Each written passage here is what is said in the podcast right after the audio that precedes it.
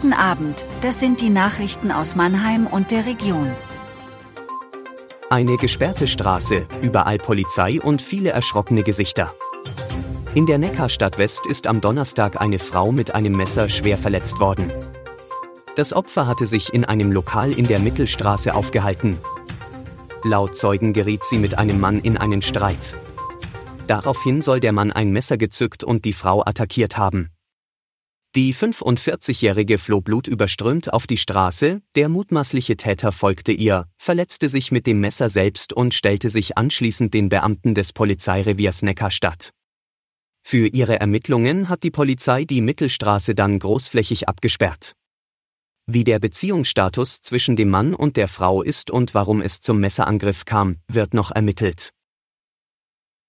Das Edinger Restaurant bei Costa liegt in Trümmern.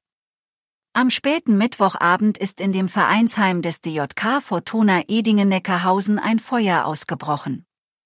Weil das Gebäude in Holzbauweise errichtet ist, konnten sich die Flammen schnell ausbreiten. Mit einem Bagger mussten Wände und Dachteile abgerissen werden, nur so konnte die Feuerwehr versteckte Blutnester löschen.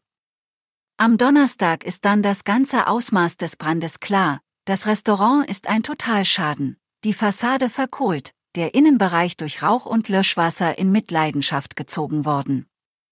Die Polizei geht von Brandstiftung aus. Noch in der Nacht auf Donnerstag hat sie einen 36 Jahre alten Mann am Tatort festgenommen. Fast die Hälfte der Besucherinnen und Besucher kommen mit dem öffentlichen Personennahverkehr oder dem Regionalverkehr zur Bundesgartenschau in Mannheim. Laut einer Gästeumfrage, die Buga-Geschäftsführer Michael Schnellbach vorgestellt hat, sind es 47 Prozent. Rund 33 Prozent der Gäste reisen mit dem Auto an und 20 Prozent mit dem Fahrrad. Die Verantwortlichen der Großveranstaltung haben sich zum Ziel gesetzt, die nachhaltigste Buga aller Zeiten zu organisieren. Im Hinblick auf das ehrgeizige Vorhaben kommentierte Schnellbach, dass die Anreisezahlen alle Erwartungen übertreffen würden. Raimund Fuika möchte Oberbürgermeister von Mannheim werden. Der 59-Jährige ist Kandidat der Grünen bei der Wahl am 18. Juni.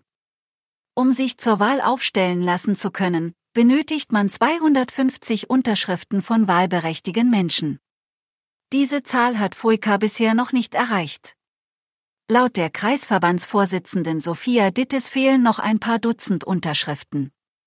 In den letzten Tagen hatte die Kreisverbandsspitze in internen Mails Mitglieder zum Unterschreiben aufgerufen. Große Sorgen wegen der fehlenden Unterschriften macht sich der Kandidat aber nicht. Sie erleben mich völlig tiefenentspannt, sagte er.